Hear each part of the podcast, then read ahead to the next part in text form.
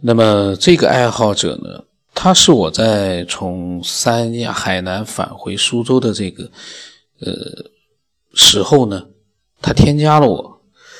呃，那个时候呢，我应该是正准备要去坐飞机，然后呢，他呢就添加了我之后，他告诉我，呃，他刚刚关注到我这个节目，他对节目里面的内容。挺感兴趣，但是他现在呢，半天想不出他应该打什么字。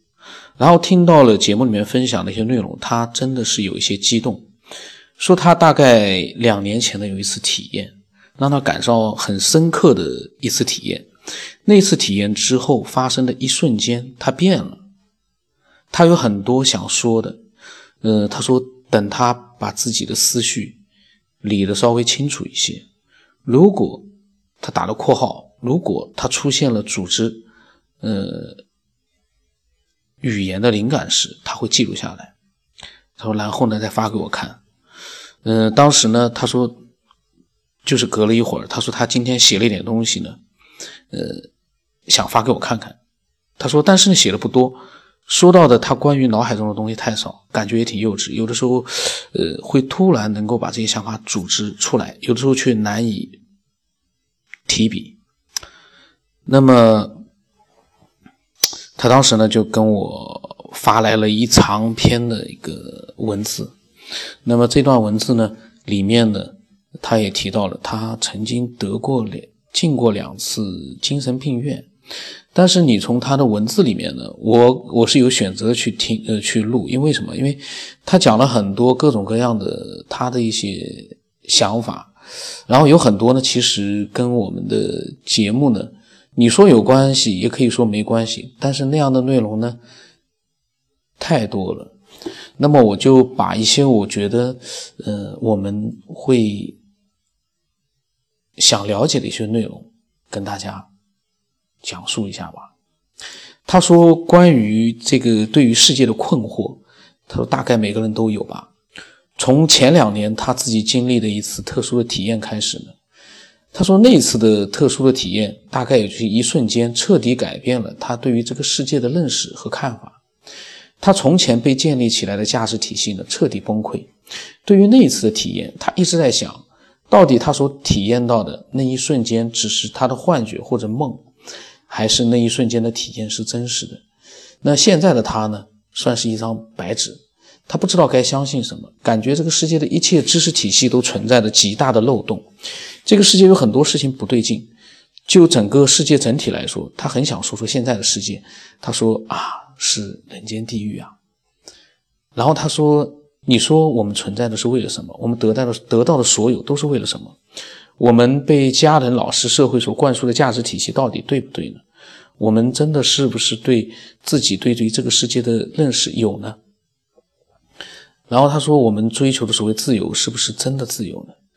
他问的这些问题，我觉得我们都没有必要去想，也没有必要去回答，因为在这个世界里面啊，你要是真的去想这样的种种的这样的疑问、怀疑的话呢，真的，嗯，那人活着真的就是，怎么说呢？有的人说我在思索，但是有的人我就会觉得。既然活着，就开心的去活吧，一边活一边开心的生活，一边去思考一些啊这个东西。但是这个东西呢，不能成为你生活的全部。就像我，我只是在录这个节目的时候，我会去做一个思考。你如果说一天到晚在想这些事儿，你觉得你的这个思维还能保持在一个正常的轨道上吗？脱离现实去思考，天天就去沉溺在这个思考里面，就像我说的，会不会像一些修佛者一样，他们过头了之后会走火入魔呢？这个我觉得，所以呢，有很多内容呢，我就不想念了，因为他提到了各种各样的问题，呃，那些问题说句实话，我觉得正常的人，呃，不不是说他不正常，我是说我们平时呢，呃。不要过多的让自己去想一些根本没有办法，呃，去得出答案的一些呃思维性的东西。然后他说呢，我们是不是真的有灵魂呢？他喜欢关注一些抑郁症的一些东西，呃，也是因为搜索“抑郁症”这个词呢，关注到了呃类似的一些内容。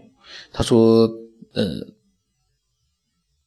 他对这些问题呢有自己的理解，而嗯，对有些东西呢，他内心并不支持。然后又讲了一大通的一些例子。然后他说：“我们经常想，我们为什么活着？我们这样做这些事的意义是什么？”啊，写了很多。一个人如果说生活里面全部都是在想这些问题，去探讨、发现这些问题的答案，那都是非常，我觉得是非常无力的。何必呢？这个世界，你只有去体验了之后。可能你会越来越多的认识到一些东西，光是空想，呃，真的是并不是很好，啊，然后又提到了大概最大的主题呢，就是我是谁，来自哪里，将去往何方，我们活着的本质是什么，啊，这些我都不讲了，因为没有太大的意义了，有意义，但是呢，在节目里讲呢，我都不太想去。多讲这样的一些东西，我们把精力浪费在去思考这些东西上面呢，也可以。可是呢，不能占据太多的我们生活的空间。然后我一直关注的他所说的那个体验，他一直没有讲。这个是其实是我觉得，呃，最有意思的。他讲了很多他的父母啊、孩子啊怎么塑造。孩子，孩子怎么样屈从父母、反叛父母？然后呢，他从小孩子的教育开始，呃，讲各种各样全人类、全人类的问题，是我们所有的人类都应该去思考的问题。呃，他说这是一个病态的社会，病态的社会导致了更为扭曲的心理。如何去根治社会问题？啊，这些问题、这些事情，我们不要去多想。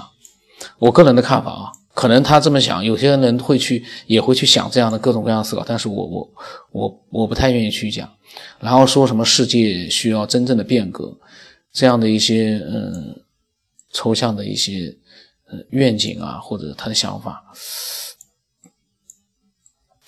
然后他说呢，他呃真的有希希望呢，有地方能传播他的想法，他对于这个世界真的很绝望，绝望到很想终结自己的生命。而他在脑海里面所构造的这个世界太美好，太美好了。而这些想法就是让他，呃，就是那个让他感到很深刻的体验之后涌现的。他说，但是他把自己想法告诉别人的时候呢，他说并不是一两个人，看来他告诉了很多人。他说很少有人愿意接受他的观点，更多的是抵抗和排斥。嗯，他呢怎么说呢？不能去多讲这些问题啊。大家都去思考这些没有答案的东西的时候，这个社会还能进步吗？大家都去思考这些东西，这是每个人梦想当中都有一个嗯最美好的一个未来的世界。可是都去梦想的时候，这个世界就永远不会去变到我们想的那个样子。然后呢，他还有很多的问题，很多没有说出来的话。那。他说：“然而呢，总使纵使他有很多很多的想法，对于现在的他来说呢，丝毫没有能力去改变他目前窘迫无望的现状。对于实现他脑海中曾经出现的画面，他现在丝毫没有能力去让他得到一丁点的实现。这就是梦想和现实的一个差距。因为整个社会的进步不是光去梦想就得到的，是有很多的科学家或者说是很多的人去一点一点的。”去实现，然后快速发展，这不光是用大脑去梦想就能获得的。呃，他说呢，他曾经被强制关在精神病院两次，他试图去向人们说他的想法，但是呢，几乎所有人都认为他是不正常的。那两年前的那次体验过后呢，对于认识他的人来说，他真的变了。这样的变化呢，让很多人难以接受。而他对自己来说呢，他不是他们眼中的变了，他是成长了。就是那次的体验，他之前建立起来的价值体系全部崩塌。呃，他说他觉得整个世界欺骗了他，说我们生活在一个虚假的世界里，混乱的世界里。他说：“如果你认为我是精神病人，我可以把这两年被别人认为最不正常的时候的经历全部说出来，连同细节。”但是呢，他并没有说出来。他说他写出这样的一篇文章啊，也是突然的灵感迸发，下一秒也许就没了，也许也许这些想法早已经根植在心中。他说，对于精神病人，大家感受大概都是脑子不正常的人，对社会有危险的人，自我意识不清醒的人。他讲过精神病院，然后他进过精神病院两次。那么他说，这真的意味着他真的就是精神病人吗？也许是。也许现在整个世界不断发展，他们我们对于世界的认识也在不断更新当中。如果我们对于别人的评价仍停留在过去认知当中，我们的无疑是存在漏洞的。呃，他说我们有太多的未知。他写这些想法呢，仅仅是他现在的想法。呃，这样的一些全部都是一些没有一些具体东西的内容呢。我觉得，如果你去仔细的看呢。其实并不是一个太好的事情，呃，是一件很恐怖的事情。所以呢，我是把它节选了一些，我觉得，嗯，节选了一些能够，呃，看到他是什么样的一个状态的一个东西内容呢，我来简单的讲述了一下。因为内容他写了太多的，都是一些你不能够去去看的。就讲了很多什么样是正常，怎么样才是正常，嗯，然后又说到一个名人，他在古希腊还哪里，没有一个健康尺度去完全适应这个深度病态的社会，呃，对这个社会，还有对这个正常，对这个精神病，做了太多的，有好多的疑问，他这里面绝大多数都是问号，啊，他一直嗯。他又在问正常究竟是什么？请问谁知道？适应病态，难道这就是正常吗？那么正常的定义，他又写了好多好多关于正常的定义啊，去写它干嘛呢？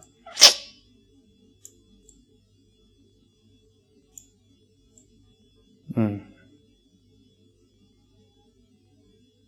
然后最后一段呢，他说，这个世界上难道只有那些特殊的需要被？治疗的少数的群体吗？他说不，我们全人类都需要治疗，需要被治疗。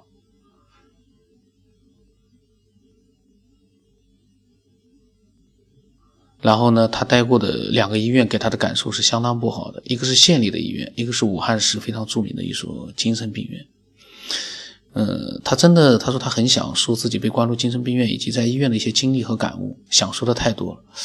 然后最后他一个括号里面一句话是：“也许是上帝和我开了一个玩笑。”那么这是他给我发来的一个长篇的一个内容非常多的这么样一个呃文字。那么我只是念了其中的。呃，极小的一部分，我没有办法去去看，里面全部是问号，对这个世界啊，对正常啊，对病态啊，这样的内容，我建议，呃，所有的人都没有必要去去看，因为只有在我们能够非常适意的生活在这样一个真实的世界里面，去在我们闲暇的时候去做一些思考就可以了。你不能天天的沉浸在这样的一个没有无边无际的这样一个幻想里面，那这个人你还能好好的生活在这个世界上吗？嗯。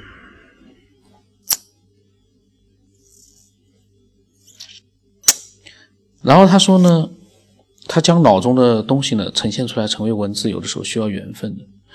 他说：“这些年有点体会，很多东西不能强求，有些东西会自然而然的到来。”他说：“听到你的科学边缘，感觉像看到了一些希望，一些光，让我觉得，就让他觉得他的体验或许是真的。他真的怀疑太多次了。那么，他也曾经深深的相信过他的体验。现在真的是不需要，呃，真的是不知道什么是真的，什么是假的。所有的一切都需要自己去悟证。他想建立一个自己的信仰。”能让他觉得生命的真正意义，能让他更好的活下去，能让他不时，呃，不会时时都会去想到死的问题。但是他发现要建立真正的信仰太难，难的就像他们难以被摧毁一样，甚至于更难。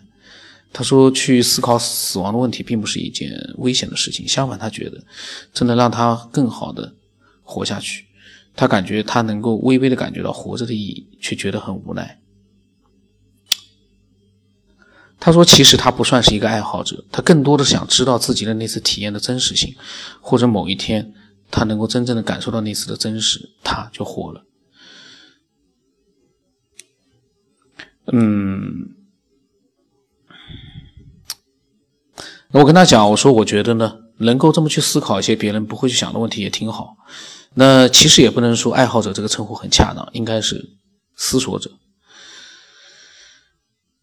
他说他这是被逼无奈，然后呢，他说他真的枯竭了，不知道从何说起。有机会的话呢再说。然后呢，他后来又跟我发了很多的。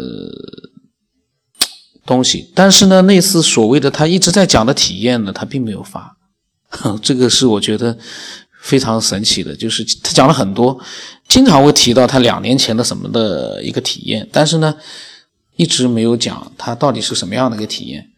也就是说，嗯，很多内容呢，嗯，其实都没有必要去知道他发过来了，但是呢，真正的，嗯，可能。有价值的那一次真实的体验呢，他并没有发。嗯，这个录音呢，我的不知道它里面的内容，我刚才念到的一部分的内容啊，会是一个什么样的一个效果。总之呢，我们在看很多的东西的时候，我是有选择性的。有很多东西，你当你感觉到这些内容其实，嗯。并不是很很有很好的这个呃价值的话，其实这个词很难形容。就是这篇文章，我一看，我就觉得我不能仔细去看。这个里面有很多都是我们根本，我个人觉得啊，你不能去多深究的。我们只能一步步的，比如说科学边缘这样的一个节目，我们每个人去讲一些经历和见解，但是呢，你不要过多的去深入到一些。完全是虚无的一些东西里头去，那是很可怕的，那是很可怕的。呃，那么如果你有你的想法呢，你可以添加我的微信，把它告诉我。我的微信号码是 B R O S O 八，不知道什么八。我的微信名字呢是九天以后。呃，今天就到这里吧。